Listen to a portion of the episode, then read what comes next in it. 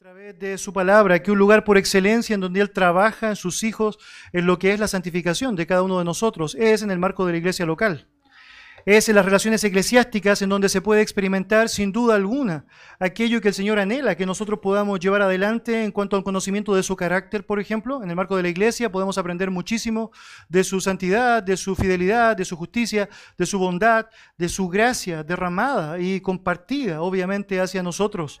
Pero también a través del marco de una iglesia local es donde aprendemos, sin duda alguna, lo que tiene que ser también pulido nuestro carácter, a través de la paciencia necesaria en momentos específicos como también a través del sostenimiento que otros tienen hacia nuestra propia vida.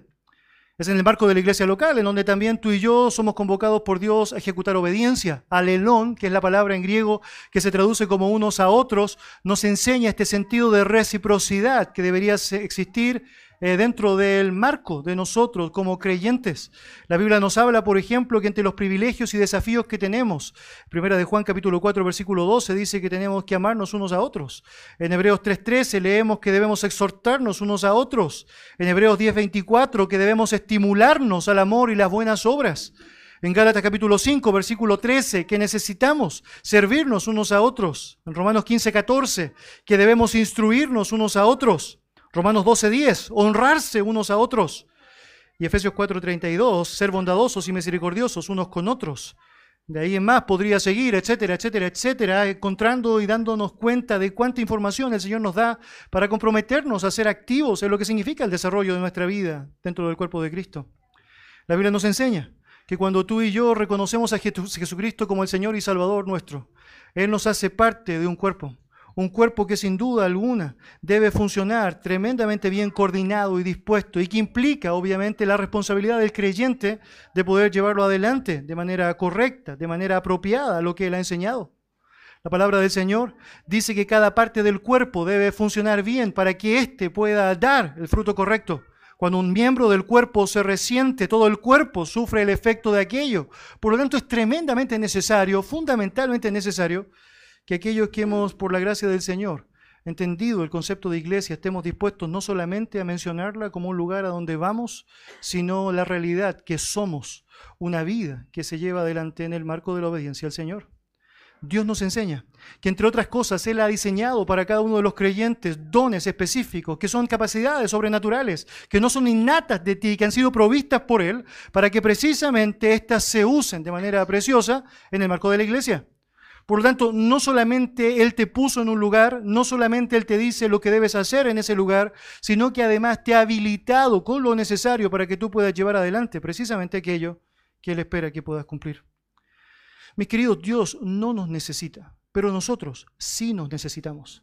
Y la verdad bíblica nos enseña que debemos estar tremendamente comprometidos con aquella verdad y debemos apreciar precisamente aquello que el Señor nos enseña para poder vivir en coherencia con lo que significa la figura de este cuerpo precioso en donde Cristo es la cabeza, Cristo la cabeza de la iglesia.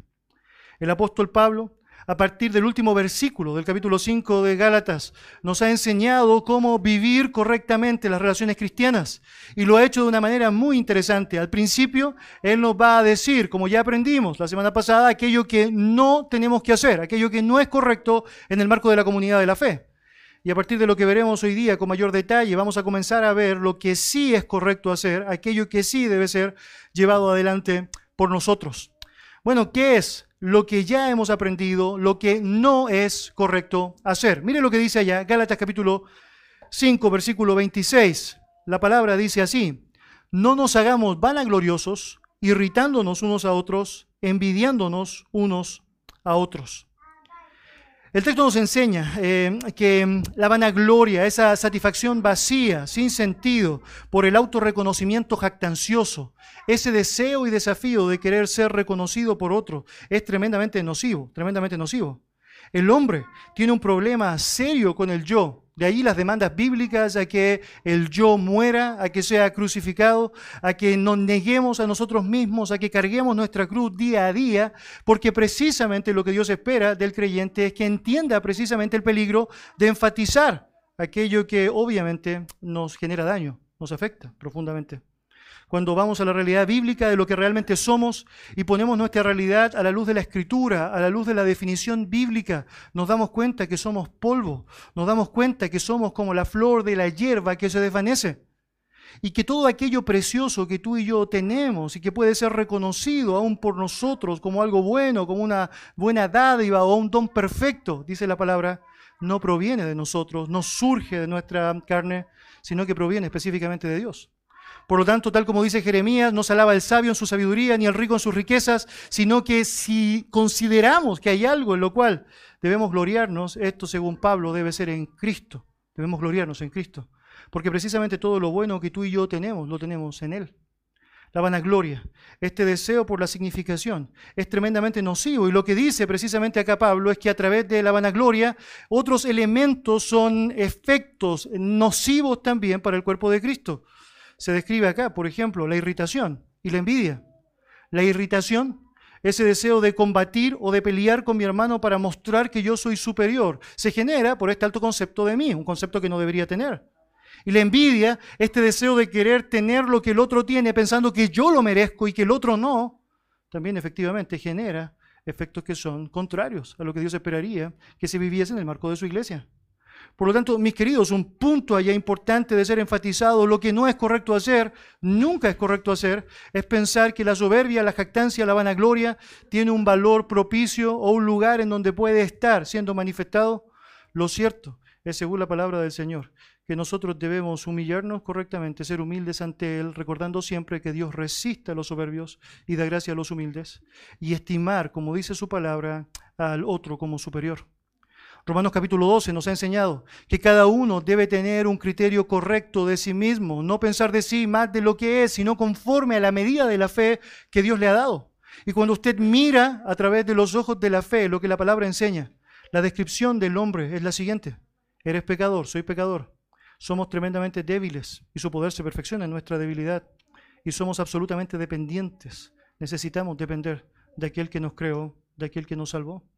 Por lo tanto, cuando eso es bien asimilado por nosotros, queda excluida la jactancia y tenemos la posibilidad ahora de poder vivir correctamente a través de relaciones sanas que no están siendo llevadas por apariencias de piedad o por una hipocresía que busca sin duda exaltar la propia carne que debe ser, sabemos, humillada.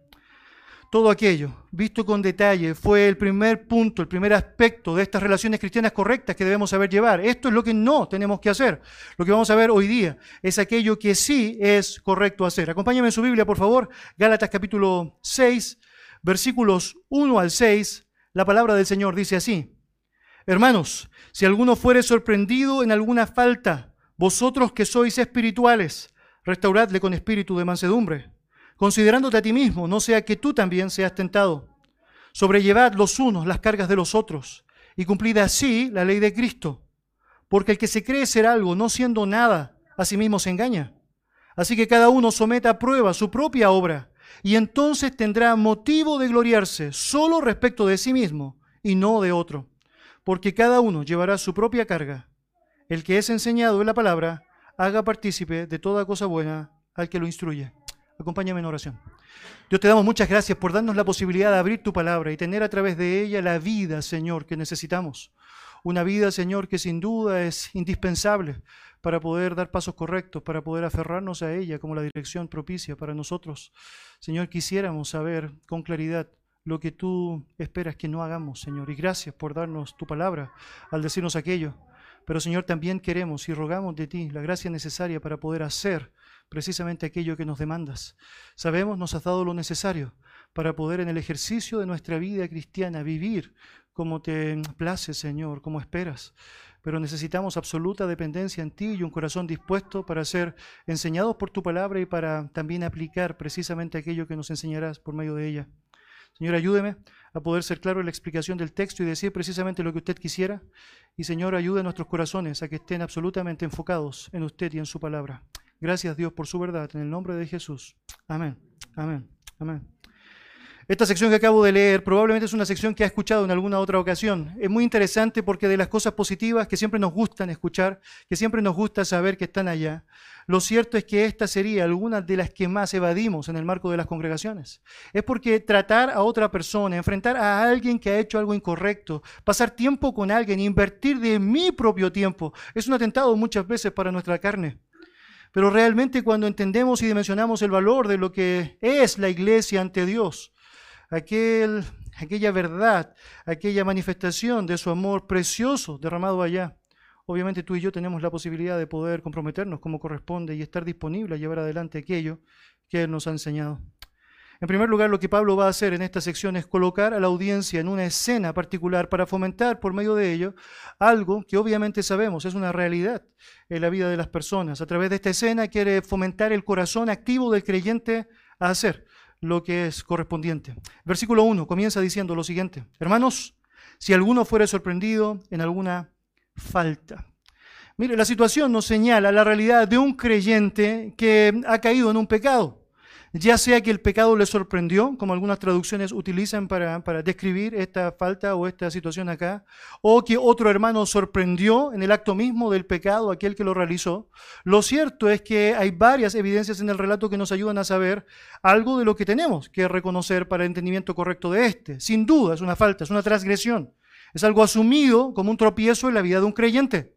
Y sin duda es algo que fue conocido.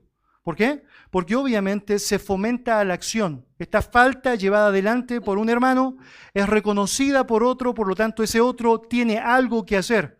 Por lo tanto eso es tremendamente importante para saber y obviamente es lo que necesitamos para ver cuán comprometidos estamos precisamente con llevar adelante lo que Dios espera. La palabra del Señor nos dice que nuestros pecados nos alcanzarán. La palabra del Señor también nos dice que el que no confiesa sus pecados, dice aparta, no será prosperado. La palabra del Señor también nos dice que no hay nada oculto que nos salga a la luz. Y también nos enseña de manera muy clara que mientras estemos en este cuerpo miserable y de muerte, tristemente vamos a pecar. El punto es, ¿qué es lo que voy a hacer cuando veo que mi hermano ha caído en un pecado? ¿Qué es lo que debo hacer en este marco del unos a otros, unos por otros, unos con otros? ¿Qué debo hacer cuando veo que mi hermano ha fallado ante el Señor? Y bueno, muchas ideas pueden sobrevolar por nuestra cabeza pero no hay mejor idea que aquella que Dios plantea a través de su palabra y que necesitamos tener presente para el accionar correcto. La primera cosa que el relato nos va a fomentar a considerar tiene que ver con esta responsabilidad de levantar al hermano que ha caído, levantarle. Otra vez, mire versículo 1. Hermanos, si alguno fuere sorprendido en alguna falta, vosotros que sois espirituales, restauradle con espíritu de mansedumbre. Mire, cuando pensamos en alguien que ha caído, muchas ideas sobrevuelan por nuestra cabeza, obviamente muchas ideas. Una de ellas, por ejemplo, sería, esta es una gran oportunidad para demostrar cuán bueno soy yo. Por ejemplo, si la vanagloria del versículo precedente empieza a embargar mi vida y quiero ahora irritar a mi hermano, esta es la mejor oportunidad para mostrar cuán perfecta es mi santidad en contraste con la humillación del pecado de ese infeliz. De alguna manera, aprovechando la situación de la caída de otro para exaltar la figura de mí y yo. Otra alternativa que muchas personas pueden pensar que es una buena opción es pensar que a través de esa caída, de ese pecado, es una evidencia marcada en la vida de este hombre de que francamente no es un creyente, es un incrédulo.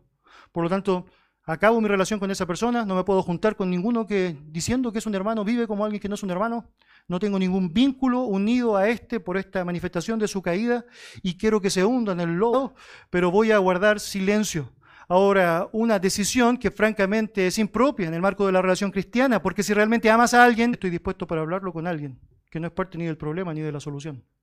Por lo tanto, el problema no es que me atrevo o no me atrevo a hablar, el problema es que no hablo con la persona que corresponde. Y obviamente eso tampoco, tampoco es algo que Dios esperaría que nosotros hiciésemos. Así como eso, muchas otras cosas podrían pasar por nuestra mente, pero lo importante es asumir qué es lo que Dios quiere que nosotros hagamos. Y en particular el texto es claro para expresarlo dice que debemos restaurar al hermano. Eso debería ser el motivo, el gozo, el deseo y el anhelo de nuestro corazón. Vosotros que sois espirituales, dice el texto, restauradle con espíritu de mansedumbre. El verbo, griego restaurar es muy interesante en la Biblia. La connotación eh, literal que se le da en un texto bíblico es allá a enmendar redes. Si tú lees los evangelios, la palabra enmendar redes es el término que se utiliza acá mismo como restauración. Es cuando una red de pesca se ha roto. Obviamente en esa condición no va a servir para atrapar los peces necesarios. Por lo tanto, lo que necesito es otra vez volver a coser esta red para que ahora cumpla su propósito eficaz y efectivo.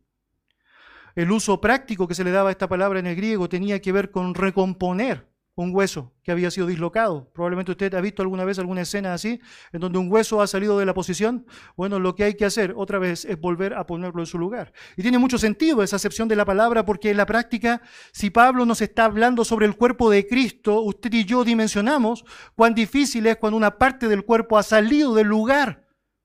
Y es tan necesario que no pensemos que es bueno, ni que es correcto, ni que es aceptable que siga ahí. Lo correcto para nosotros sería pensar que es necesario hacer todo lo posible para que otra vez vuelva a estar en el lugar donde corresponde. Tú y yo necesitamos estar comprometidos con la verdad divina que nos habla de este deseo precioso de Dios y que debe ser el nuestro también, de anhelar que aquella persona que ha sido un transgresor ante Dios por su pecado, tal como nosotros lo hemos sido en muchas ocasiones, sea levantado, tal como nosotros necesitamos ser levantados en momentos de pecado.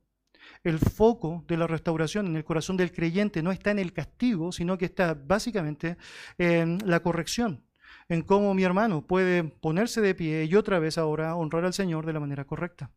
Permítame compartir un texto de la palabra con usted. Acompáñeme a 2 Corintios capítulo 2, por favor. 2 Corintios capítulo 2. Los hermanos en Corintio habían aprendido mucho en relación a lo que significaba el tratamiento del pecado. En la primera carta de los Corintios que tenemos allá en nuestra Biblia, Pablo en un momento específico allá en el capítulo 5 está exhortándoles porque ellos toleraban un pecado que ni en el mundo se toleraba. Había un hombre que estaba teniendo intimidad sexual con la, la, esposa de su papá y obviamente esta relación era absolutamente pecaminosa y Pablo le dice, ustedes deben hacer algo con el pecado. Bueno, ellos ahora empezaron a amonestar el pecado. Pero cuando llegamos a segunda a los Corintios, que es la cita que voy a compartir con ustedes, ellos habían olvidado que amonestar no es todo lo que debes hacer cuando alguien peca. Mostrarle que ha pecado a alguien no es todo lo que debes hacer cuando alguien peca. Mira segunda a los Corintios, capítulo 2, por favor, versículos 5 al 8. El texto dice así: Pero si alguno me ha causado tristeza, no me la ha causado a mí solo, sino en cierto modo, por no exagerar, a todos vosotros le basta a tal persona esta reprensión hecha por muchos. Así que, al contrario, vosotros más bien debéis perdonarle y consolarle para que no sea consumido de demasiada tristeza. Por lo cual os ruego que confirméis el amor para con él. Muy interesante, la iglesia había aprendido la importancia de amonestar, de hecho una reprensión que había sido pública por todos. No sabemos cuál es el pecado específicamente que aparece descrito acá, pero sabemos que había ofendido a Pablo, y no solo a Pablo, sino que a toda la iglesia en Corinto, tal como dice el texto. Y este hombre fue confrontado por la iglesia. Los hermanos de la iglesia le plantearon que estaba en un pecado, que necesitaba sin duda arrepentirse, pero se habían quedado solamente en esta posición y no habían pensado que era importante seguir seguir con el hermano para lograr el objetivo completo que era su restauración. De hecho, es muy explícito el apóstol Pablo para decir, así por el contrario, vosotros más bien debéis perdonarle y consolarle. ¿Por qué? Bueno, para que no sea consumido de demasiada tristeza. Mire, hay muchas personas en el marco del cristianismo que han fallado a Dios. Sabemos que eso es una realidad latente para cada uno de nosotros. Y sabemos que nuestro cristianismo y nuestra noción de Dios va a ser que nos humillemos, que sintamos el costo, el peso, la consecuencia del pecado. Pero la verdad que en un momento como ese, y mientras obviamente hemos sido animados a confesar nuestro pecado y arrepentirnos, no nos ayuda mucho que alguien simplemente piense que debemos bajar en la profundidad de nuestro pecado sin tener la posibilidad de ser ayudado para salir y volver otra vez a flote después de lo que pasó. De alguna manera usted y yo necesitamos saber que el foco que Dios espera que nosotros tengamos en mente es esto, es decir, ganar al hermano, como Jesucristo lo menciona en Mateo capítulo 18, restaurar al hermano, es decir, llevarlo otra vez a la plena comunión con Dios y a la plena comunión con el resto del cuerpo de Cristo, tomando allá el ejemplo correcto, haciendo lo que es propicio, obviamente, es decir, llevando adelante las directrices que el Señor ha determinado en su palabra. Más bien, lo que usted y yo deberíamos hacer es aprender que el relato de la palabra del Señor pone el foco en algo que mi carne no siempre lo pone. Es en el desarrollo completo, pleno y la restauración completa de aquella persona que ha caído. En 2 Tesalonicenses, capítulo 3, versículo 15, por ejemplo, el apóstol Pablo nos da una advertencia que vale la pena que consideremos. Mas no le tengáis por enemigo, sino amonestadle como hermano.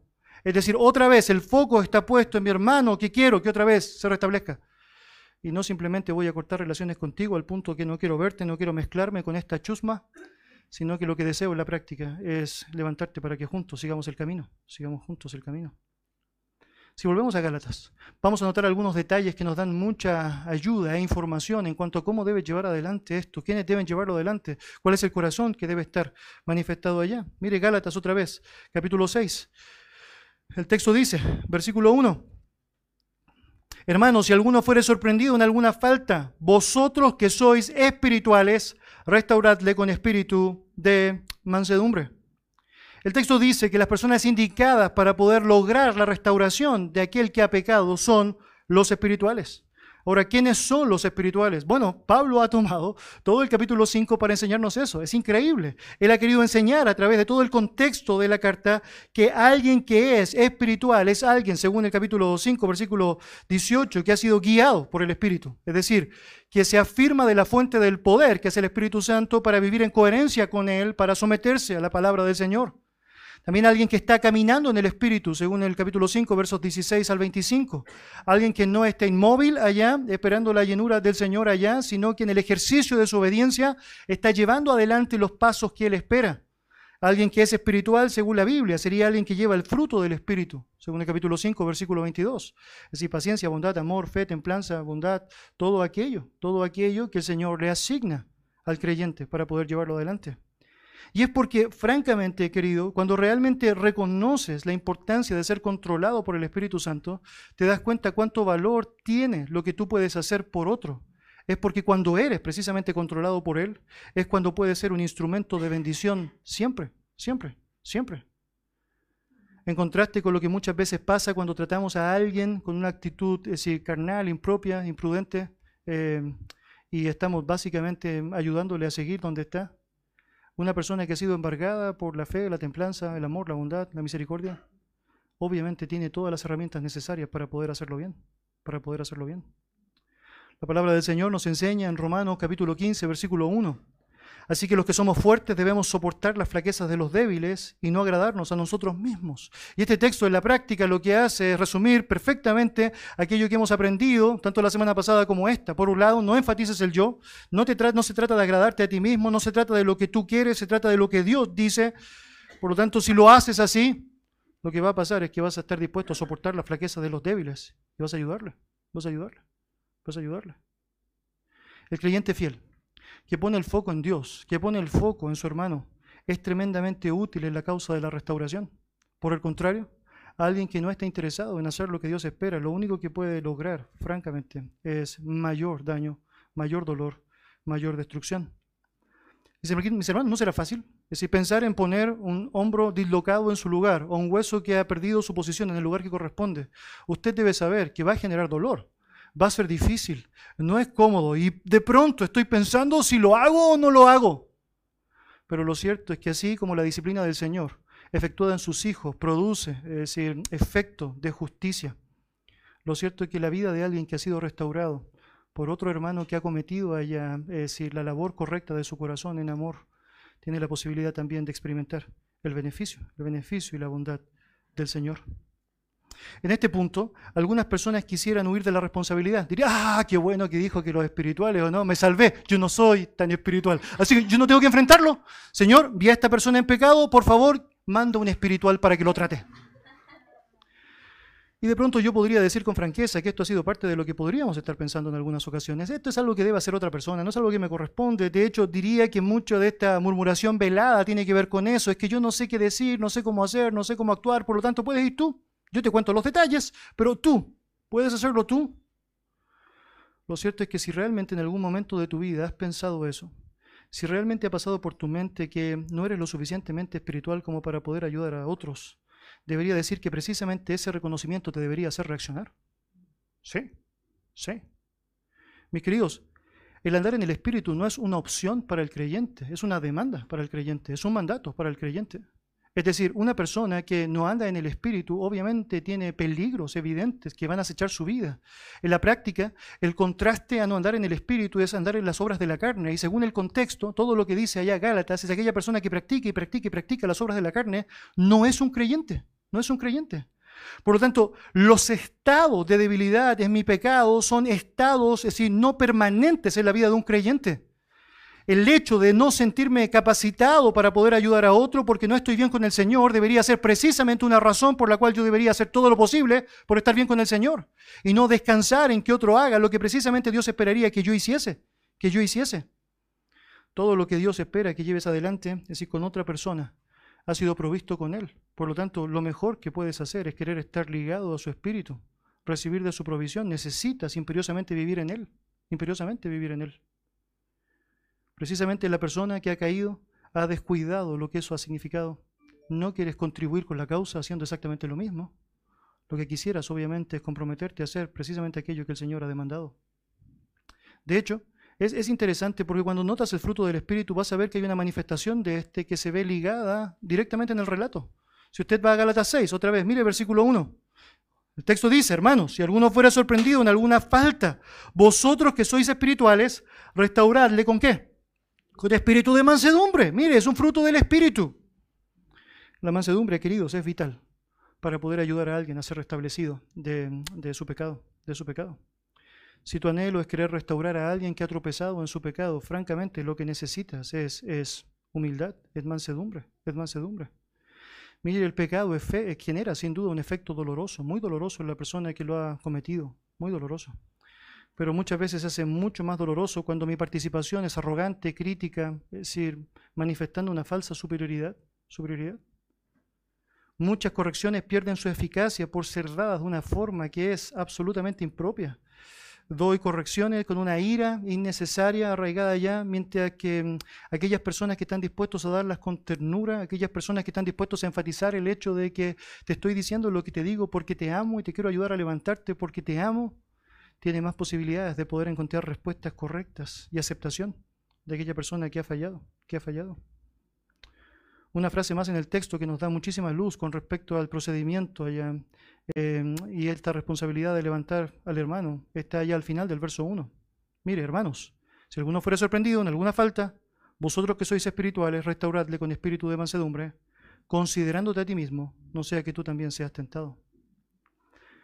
Mire, el creyente espiritual no está inmunizado al pecado. No, no. Es decir, somos pecadores tratando de ayudar a otros pecadores. No hay una gran diferencia en eso. Pero lo cierto es que muchas veces, mientras estoy ayudando a otro, este deseo de superioridad podría empezar a afectar mi carne al punto de bajar la guardia y de pronto terminar cayendo en exactamente en lo mismo que estoy tratando de ayudar a otro a que deje de vivir o deje de hacer.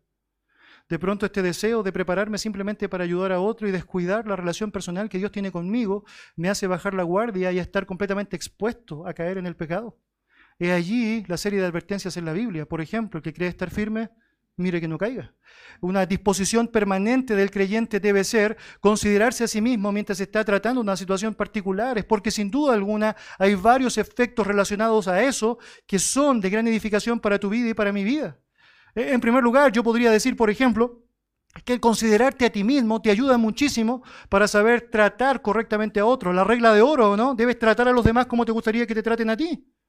¿Cómo te gustaría ser tratado cuando tú has caído en un pecado? Bueno, considera tu misma vida y piensa cómo ese amor que quisieras recibir, esa misericordia de otros, esa compasión de otros, quisiera también manifestarla, ilustrarla, vivirla con tu hermano.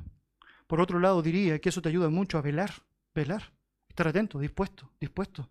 De pronto vas a escuchar a alguien que está luchando con un pecado o ha caído en un pecado que jamás fue un problema para ti, ese pecado. Muchos otros sí, ese no. Y de pronto, decir, toda la información que estás recibiendo está afectándote. Necesitas estar firme, velar, considerarte a ti mismo, pedir la gracia del Señor, despiertos, preocuparte de tu ejemplo permanentemente, eh, fomentar tu relación con el Señor con mucha fuerza y esperar de su gracia. Recuerda lo que Él te demanda hacer y las herramientas necesarias para poder ayudar son provisión suya, por lo tanto no puedes descuidarte de Él para poder terminar el proceso precioso que el Señor quiere que puedas llevar con tu hermano. Acompáñenme en su Biblia, Juan capítulo 8. Quiero mostrarle a través del relato cómo precisamente actúa alguien que no es espiritual eh, en el tratamiento de alguien que ha pecado. Juan capítulo 8.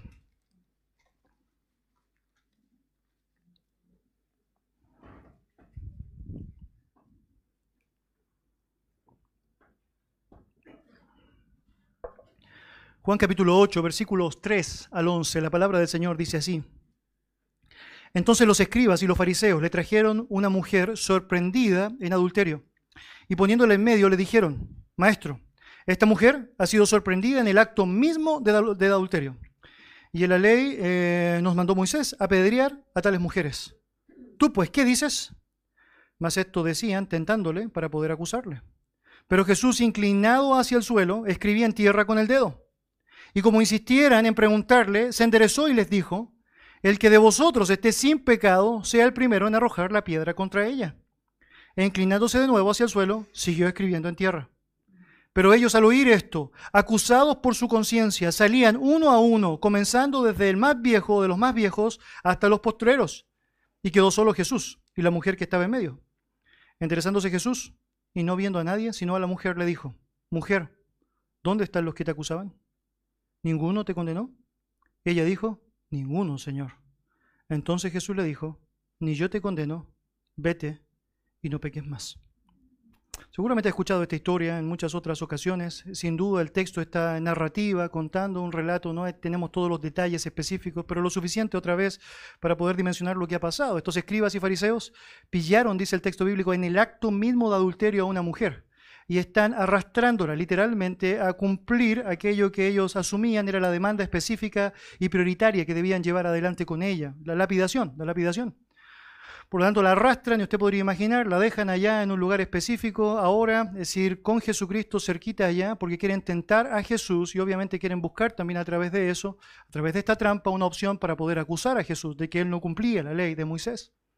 Ahora ellos habían olvidado todo el espíritu que está detrás de todo eso, es decir, simplemente estaban mirando objetos concretos, descuidando realmente que el foco tenía que ver con la maldad del pecado y el tratamiento serio que debemos tener frente a este. Jesucristo obviamente les convoca a considerar aquello, al darse cuenta ellos mismos que son tan pecadores como ella, obviamente ya no tenían ahora la jurisdicción para poder hacer lo que ellos querían hacer.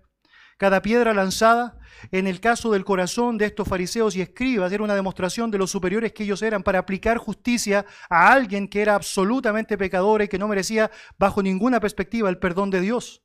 Por otro lado, yo estoy allá en esta posición, en donde como juez justo e inmunizado del pecado, puedo hacer específicamente lo que se me antoje. Ahora es muy interesante mirar el contraste. Todos los intentos de los escribas y fariseos estaban, es decir, centrados en mostrar su superioridad frente a esta mujer. Por otro lado, todos los intentos de Jesucristo estaban eh, a restaurar a esta mujer. Todos los intentos de estos hombres legalistas tenían que ver con mostrar cuán buenos eran y finalmente quedaron atrapados en su propio legalismo. Todos los intentos de Jesucristo eran los de restaurar a esta mujer y darle una posibilidad de perdón para su propia vida. Miren, los fariseos del tiempo de Cristo eran los judaizantes del tiempo de Pablo. Muy interesante aquello. Eh, Gálatas nos muestra esta realidad que había afectado e infectado a la iglesia allá. Ellos eran promotores de la religión humana, ellos eran básicamente los que se paraban como defensores de la verdad, pero eran enemigos de esta. Estos eran lobos, pero vestidos con piel de oveja, según la descripción bíblica. Estos eran precisamente aquellos que negaban el mensaje del Evangelio santo y puro y lo minimizaban a las obras de las personas para poder obtenerla como, como si fuera un premio, una recompensa al esfuerzo humano. Mis queridos, estos hombres que aparecen descritos acá ni luchan con la carne, con, el, con, con, las obras del Espíritu, porque claramente, es decir, ellos no tienen el Espíritu, no luchan con eso, ni siquiera, es decir, luchan con las obras de la carne, porque lo cierto es que ellos son pura carne, pura carne. Eso en un sentido es entendible. ¿Cómo hacen eso? Bueno, entendimiento entenebrecido, es decir, esa es una explicación, muertos en delitos y pecados, es una explicación. Pero que un creyente haga lo mismo, eso no tiene sentido. Es que eso no tiene sentido. Pensar que la caída del hermano es una oportunidad para poder mostrar cuán importante soy yo y cuán puro soy yo, cuán bueno soy yo, es básicamente actuar como actuaba este hombre, ¿no? Ese publicano, te agradezco, así este fariseo, te agradezco que yo no soy como este publicano. soy tan bueno. Y quedando en evidencia, atrapado en su propia hipocresía. Mis hermanos, en nosotros esto no debería ser así. Nuestro deseo, nuestro anhelo debería ser procurar el bienestar de los unos para con los otros. Y cuando uno cae, estar dispuesto precisamente a levantarle. Nos hace bien recordar las palabras de Salomón en Eclesiastés capítulo 4, versículo 10. Porque si cayere el uno, levantará a su compañero. Pero hay del solo que cuando cayere no habrá segundo que lo levante. Si está este punto de la historia, de tu vida con Dios, piensas que está bien el hecho de no ser parte activa de un cuerpo local, déjeme decirle, ay de usted, ay de usted. Es porque hay momentos en donde necesitas activamente la realidad de otros, momentos que son mucho más constantes de lo que piensas. Es porque francamente hay alguien que necesita ser levantado por ti y no estás levantando. Y hay alguien que puede ayudarte a levantarte a ti y no quiere ser levantado. Ahí del solo, ahí del solo, ahí del solo. Levantar a un hermano caído es una gran bendición, es un gran compromiso, una gran bendición. Y obviamente nosotros necesitamos tener presente eso, muy presente. Pero no es todo lo que el texto nos dice. Vaya Gálatas, por favor, capítulo 6. Algo más que necesitamos tener tremendamente presente. El relato nos convoca dentro de lo que es correcto hacer a mantener en pie a aquella persona que ha sido levantada. Mire, es muy bueno el poder levantar a alguien que ha caído, sin duda, eso es un gran valor, es una gran ayuda, eh, pero nuestro compromiso con la iglesia de Cristo debe ir un poco más allá. No simplemente quieres que alguien se levante sin saber si va a poder resistir en esa escena, parado de manera estoica, sino que lo que debes querer mostrar a través de levantar a alguien es tu compromiso de querer acompañar a esa persona el tiempo que sea necesario para que francamente ahora pueda, pueda, pueda sentirse apoyado en la batalla y en la lucha que está experimentando, que está enfrentando. El pasaje nos dice allá en el versículo 2 de Gálatas 6, sobrellevad los unos las cargas de los otros y cumplid así la ley de Cristo. Sobrellevad los unos las cargas de los otros y cumplid así la ley de Cristo. Mira, a diferencia del legalismo, a diferencia de los judaizantes que se encargaban de aplicar cargas sobre las personas. De hecho, si cito las palabras de Jesucristo refiriéndose a los fariseos de su época, en Mateo 23, a quienes señalaba como quienes atan cargas pesadas y difíciles de llevar y las ponen sobre los hombros de los hombres, pero ellos mismos no las quieren mover ni aún con el dedo, los creyentes espirituales y comprometidos con la obediencia ayudan a sus hermanos a llevar las cargas que ellos están enfrentando. El contexto es activo, ¿no? Hay alguien que ha caído en un pecado, entonces tú le has ayudado a levantarse con espíritu de mansedumbre, considerándote a ti mismo. Pero esa persona que se ha levantado está todavía completamente expuesto a los dardos del enemigo. Es muy interesante cuando lees la historia bíblica ver cómo ataques de Satanás se manifestaban activamente en la vida de personas que habían experimentado un gran triunfo. Es porque después de un gran triunfo es como que bajas la guardia. Y tanta ayuda como la que necesitas para levantarte es la que necesitas para que alguien esté al lado tuyo acompañándote, para que realmente puedas vivir la vida correcta. Por eso nos necesitamos, nos necesitamos. Sobrellevar no es solo tolerar, no es solo aguantar, ya bueno, ya otra vez, ¿no? ya otra vez. ¿no? Sobrellevar va más allá, tiene que ver con ponerse hombro con hombro para poder ayudar a soportar el peso de la carga que el otro está experimentando, que el otro está recibiendo. Como cristianos no solamente debemos estar comprometidos con el arrepentimiento de una persona, eso es correcto, debemos hacerlo, pero no solo eso, eh, sino que debemos también estar dispuestos a prestarnos como ayuda en la batalla que esa persona va a enfrentar, estar disponibles, estar disponibles. Si un hermano o una hermana se ven abrumados por una situación particular o amenazados por alguna carga o amenaza que claramente está generando oprobio a sus propias vidas, lo que tú y yo necesitamos saber es qué vamos a hacer al respecto. Es decir, ¿vamos a estar alertas para ayudarlos o vamos a dejar que sean aplastados? Vamos a dejar que sean aplastados o sumidos en mucho dolor, como dijo Pablo a los Corintios. Déjeme enfatizar este punto. Yo creo que nos ayuda mucho pensar en cuánto nos necesitamos cuando pensamos en el tratamiento de nuestros pecados. En Santiago capítulo 5, versículo 16, leemos lo siguiente. Confesaos vuestras ofensas unos a otros y orad unos por otros para que seáis sanados. Es un pasaje tremendamente rico en cuanto al valor de la comunión que debemos tener unos con otros. Usted y yo sabemos cómo funciona la confesión de pecados. De hecho, probablemente muchas veces hemos pensado así, razonado así. Bueno, yo cometo un pecado, yo lo confieso a Dios y listo, Él es mi sumo sacerdote. Suficiente. Y no importa si usted ha fallado a otra persona, otra persona también merece escuchar su arrepentimiento. Usted piensa simplemente allá va, allá va. Bueno, no hay otro mediador entre Dios y los hombres, Jesucristo. No necesito decirle a nadie, a nadie.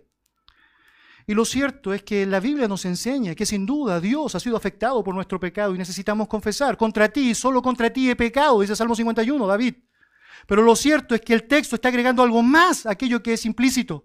Está diciendo que debemos confesar nuestras ofensas unos a otros, unos a otros. ¿Cómo es eso?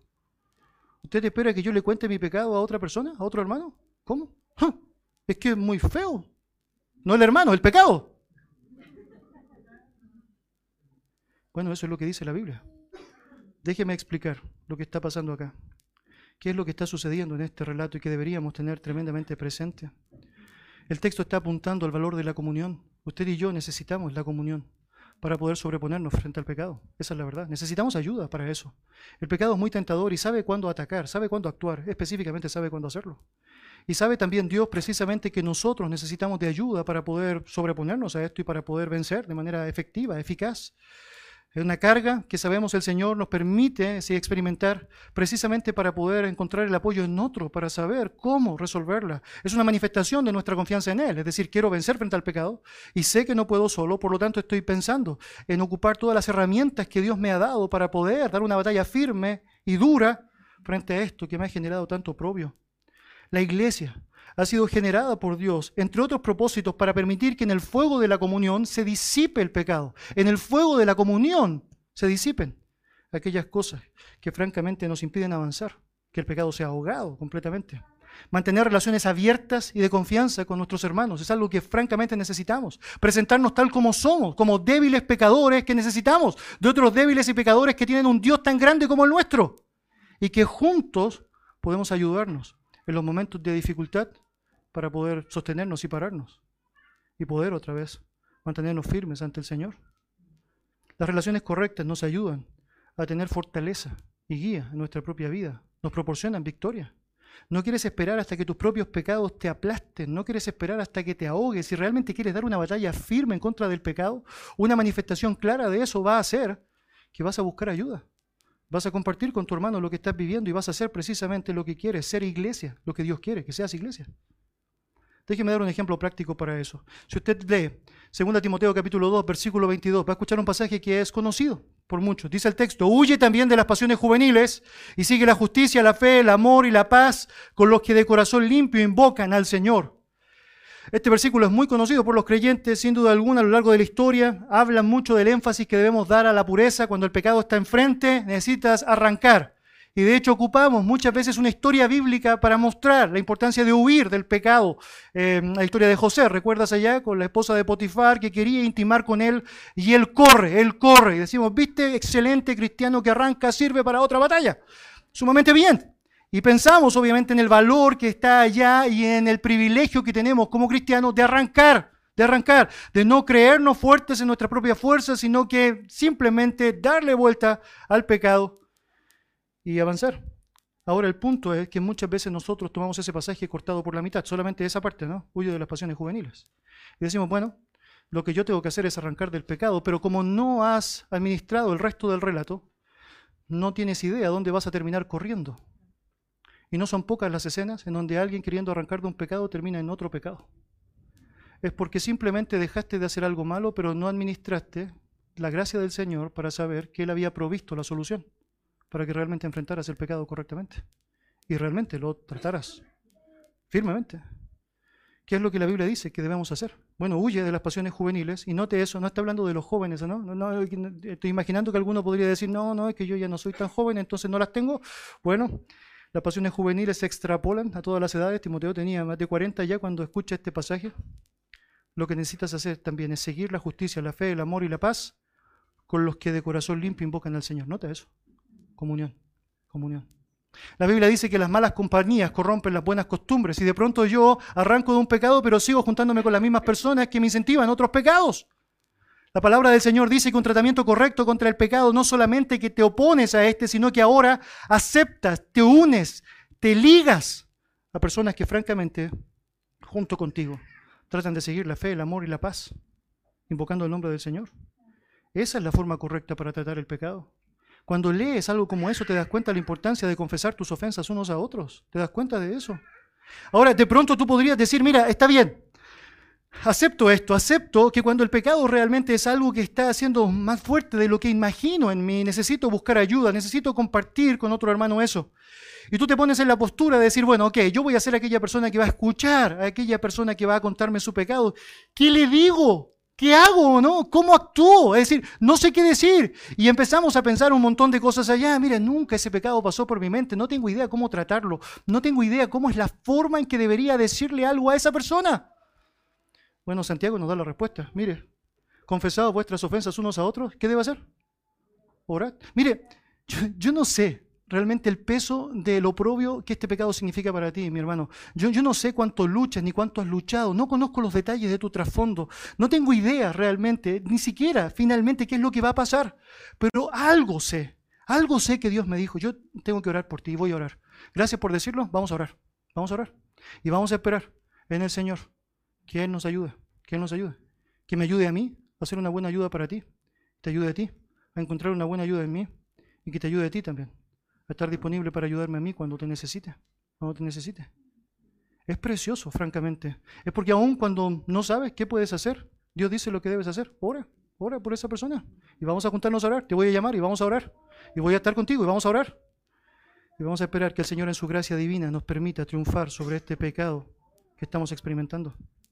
De hecho, la conclusión del pasaje es muy interesante. Dice, confesad vuestras ofensas unos a otros y orad unos por otros para que seáis sanados. Esa palabra sanados allá no está hablando de sanidad física, está hablando de sanidad espiritual. Ese es todo el contexto del pasaje. De hecho, la Biblia muchas veces utiliza esa palabra para referirse a eso, sanidad espiritual. Mateo, por ejemplo, capítulo 13, versículo 15. Eh, también en hebreo se menciona de forma metafórica para hablar de la restauración espiritual. En Pedro incluso describe el apóstol en su primera epístola, el capítulo 2, versículo 24, hablando de la sanidad recibida por la cruz de Cristo. Sabemos, es espiritual, es espiritual. Es decir, está hablando de pecados. Mi querido, una razón por la cual Dios estableció la iglesia de Cristo y te ha hecho parte de eso es porque puedes con la iglesia de Cristo vencer frente al pecado. Puedes con la iglesia de Cristo recibir ayuda necesaria para poder triunfar sobre aquello que te está destruyendo, que te está destruyendo. Si volvemos a Gálatas, por favor, acompáñeme allá, capítulo 6, y terminamos así. La próxima semana vamos a seguir ahondando sobre esta temática, pero mire allá la forma en cómo vamos a concluir, tal como el texto nos describe. Gálatas capítulo 6, versículo 2, el relato nos dice lo siguiente, sobrellevad los unos las cargas de los otros y cumplid así la ley de Cristo. El gran beneficio, la gran maravilla de poder ayudar a otro en levantarse y en que se mantenga de pie, es que tú con eso estás cumpliendo la ley de Cristo. La ley de Cristo. ¿Cuál es la ley de Cristo? Bueno, Jesucristo cuando estuvo en su ministerio terrenal le dijo a sus discípulos lo siguiente. Un mandamiento nuevo os doy, que os améis los unos a los otros, como yo os he amado, que también os améis los unos a los otros. Muy interesante. El mandamiento de Cristo era básicamente el amor. Yo les he mostrado cómo hay que amar. Bueno, amén, amén, amén, amén. Más adelante los escribas y los fariseos le preguntaron, bueno, es decir, ¿cuál es la ley? ¿Cuál es la ley más importante? ¿Cuál es el mandato más importante de la ley? Y Jesucristo lo resumió así. Él dijo, Jesús le señaló, amarás al Señor tu Dios con todo tu corazón y con toda tu alma y con toda tu mente. Este es el primer y grande mandamiento. Y el segundo semejante, amarás a tu prójimo como a ti mismo. Cuando tú estás dispuesto a ayudar a tu hermano a mantenerse de pie, estás amando. Cuando amas, estás obedeciendo. Cuando obedeces, estás demostrando quién es tu Señor. Gálatas capítulo 5, mire, versículo 14. ¿Qué es lo que dice? Gálatas capítulo 5, versículo 14. Nos señala.